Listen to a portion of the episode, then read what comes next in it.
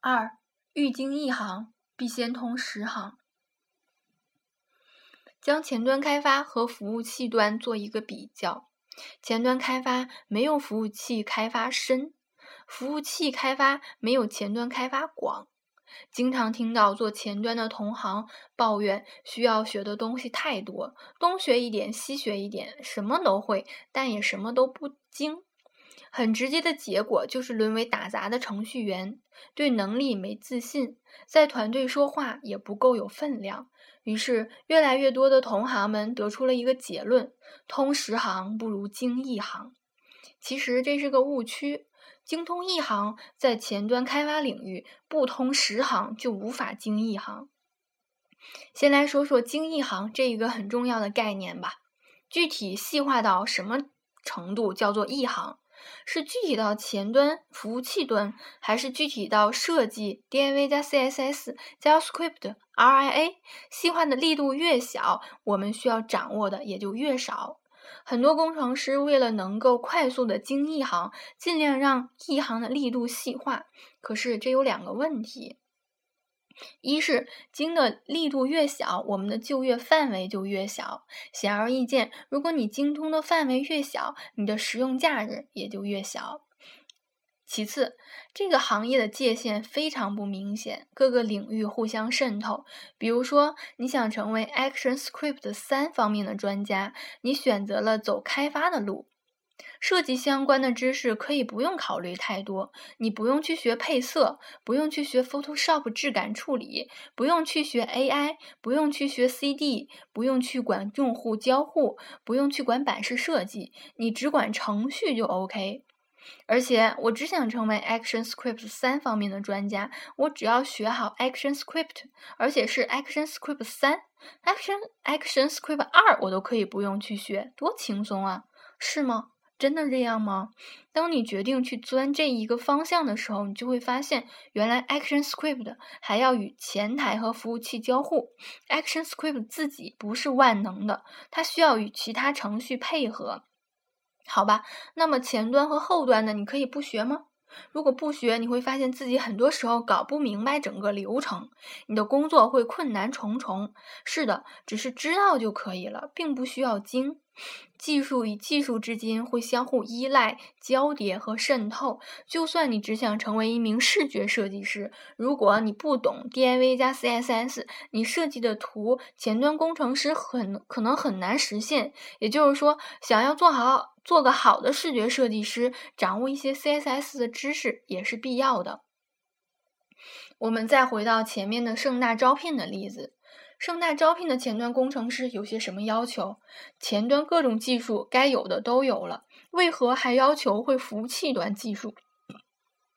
是他们不懂技术乱提条件吗？相反，是他们懂技术，知道精一行得通十行的道理。他们的招聘岗位又怎么样呢？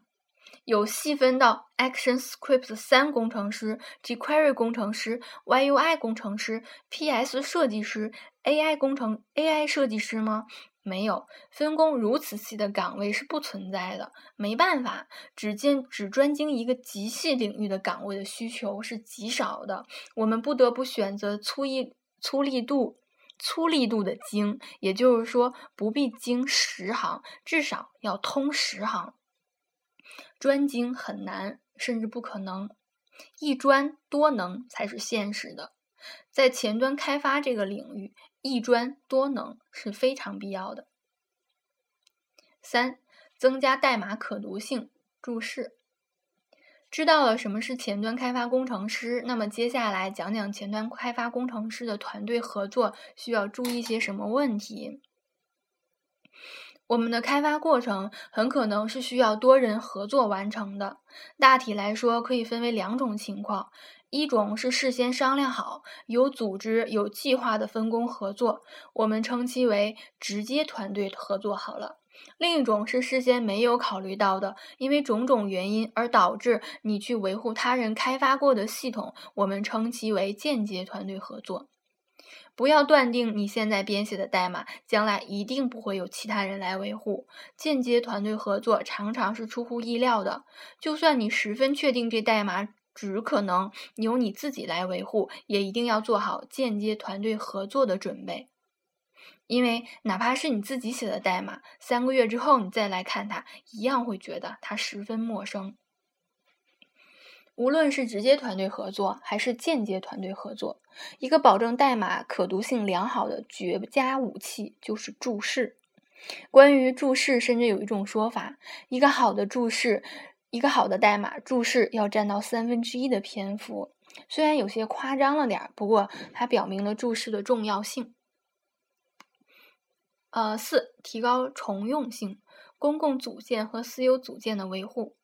团队合作很容易产生的问题之一就是冗余。如果没有事先做好规划，很容易出现这样的情况：工程师甲在页面 A 上为了实现某种效果写了一段代码，工程师乙在页面 B 上遇到同样的问题时又重写了一遍。如果系统升级，这个效果需要改变，那么工程师甲和工程师乙都需要更改这部分代码，明显是一种资源浪费。避免出现这种冗余的最好办法，就是根据代码的重用度，把它们分成公共组件和私有组件两类。设计公共组件时，需要考虑让接口保持弹性，并且高度模块化，这是很考验能力和经验的工作。关于前端开发的公共组件和私有组件的设计细节，我们之后再说。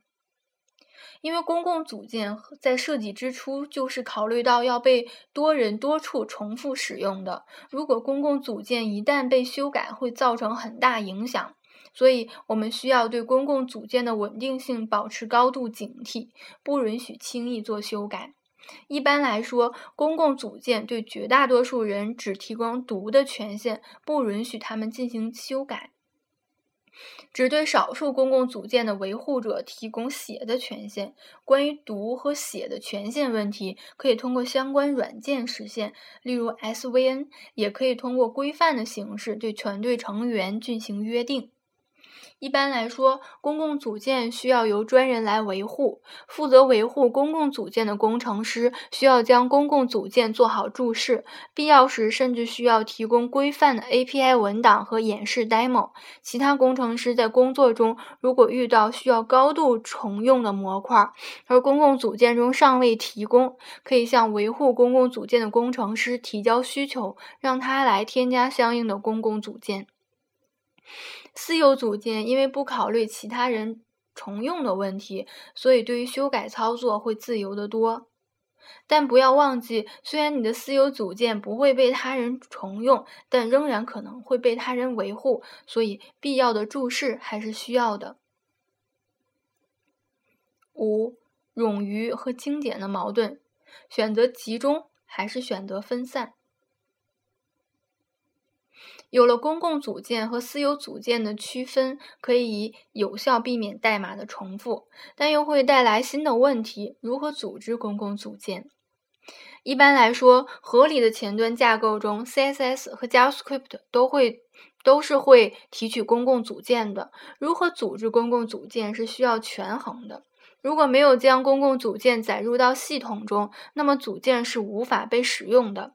一个最简便的办法就是将公共组件全部打包好，然后一次性全部载入，这样可以保证所有的组件都是可用的。这样做法的好处是加载方便，但加载的代码量可能过大，而很多代码事实上很可能是没有被用到的。另一种做法是将代码精确划分成一小块一小块，然后按需加载相应的模块。这种做法的好处是加载灵活，保证代码的加载量小，但坏处是使用起来比较麻烦。我们在组织公共组件时，组织的力度越大，文件越集中，加载和管理越方便，但无用代码越多；组织的力度越小，文件越分散。加载和管理越麻烦，但无用代码越少。我们要加载方便，就要适当舍弃精简性；保证精简性，就要适当放弃加载的方便性。我们需要认识到一点：完美的解决方案是不存在的，我们只能在冗余和精简中尽量找到最佳的平衡点。以 JavaScript 为例，拿最流行的两个 JavaScript 框架 Y 呃 jQuery 和 YUI 来说，jQuery 就选择了集中，而 YUI 选择了分散。jQuery 将所有组件全放在了一个文件中，但它通过非常优秀甚至诡异的算法，让代码本身尽可能精简，从而尽量让代码在加载和使用方便的基础上，尽量往精简靠拢。将 YU 而 YUI 将组件按功能分成了一个个不同的文件，在页面中只根据需求加载相关的文件。YUI 通过智能的 loader 方式，尽可能让这种按需加载对用户友好。YUI 在保证精简的基础上，尽量往加载和使用简便、使用方便靠拢。两者出发点不同，但都找到了一个不错的平衡点。我个人更倾向于 YUI 的。按需加载方式，因为这样的方式扩展性更好。jQuery 之所以成功，和 JS 的原生 API 比较少有直接关系。jQuery 提供的为数不多的 API 已经基本能够满足我们日常开发的绝大部分要求，但这种情况并不适用于所有的语言，比如 API 数量庞大的 AS 和 Java。Import 这种按需加载的方式才是真正的主流。因为公共组件是预写好的，弹性才是他们最应该重点考虑的。毕竟不是特定为完成某功能而定制的，所以就算是按需加载，仍然可能会存在无用代码，这个是无法解决的。我们得认识到，只可能尽量减少冗余冗余，不可能根除冗余。六，磨刀不误砍柴工。前期的构思很重要，很多同行容易犯一个错误，就是拿到一个任务后马上开始写代码。其实这并不是一个好习惯。对于简单的独立页面而来。而言，这么做还不会有太大的麻烦。但是对于一个大中大型的网站而言，如果在还没有一个考虑成熟的前端框架前就开始动手写代码，是会带来非常多的问题，比如代码冗余、多人合作容易冲突、代码组织没有规律等。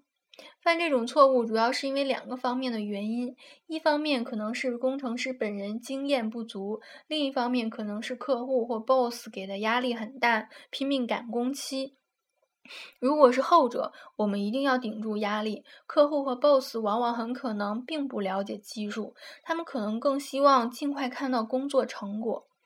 如果在没有一个成熟的框架前就开始写代码，很可能会出现。先快后慢的局面，越到后期开发速度越慢，反复修改 bug 打补丁，系统的开发和维护成本越来越大。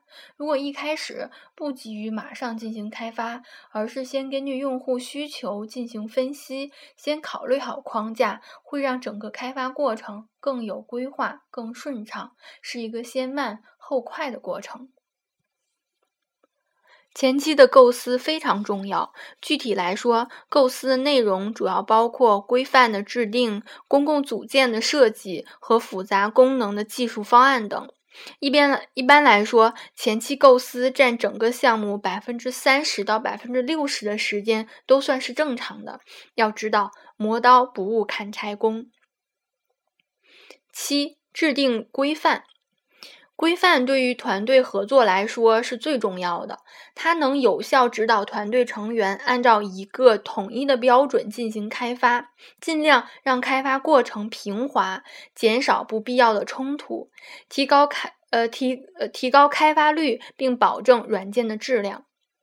规范会随制定者的经验和风格而不同，没有一个统一标准和准则，主观性非常强。因为规范的好坏会直接影响整个开发过程，所以它通常是由团队中经验最丰富的人来制定的。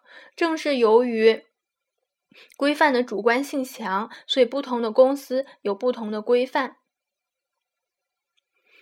嗯，八。团队合作最大的难度不是技术，是人。以笔者的经验来看，团队合作的最大难度其实并不是技术，而是人。只要有一定经验、构思良好、有完善的规范，尽管最终代码可能有好有坏，但团队合作在技术上并不大可能出现大的困难。团队合作最大的困难还是来自于团队中成员之间的交流。不同的工程师的说话方式、工作习惯、性格特点也可能各异，工作中出现观点不同的情形在所难免。不同工程师在处理这样的问题时表现出来的态度也不一样，有些比较温柔，有些可能稍显强硬，有些可能比较容易接受他人观点，有些则可能固执己见。如果处理不好，可能会产生火药味儿，让大家带着情绪工作，影响开发进度。工程师往往都更专注于技术，不太善于处理人际关系。比起复杂的人，大多数工程师往往更喜欢非黑即白、非零即一、非 true 即 false 的代码相处。学会与人相处，嗯，也是工程师们必修的一门课。它的重要性甚至超过了技术本身。切记，自己能独立决策的问题都是小问题，要与人合作商讨的问题才可能会是最大的问题。要学会与人相处。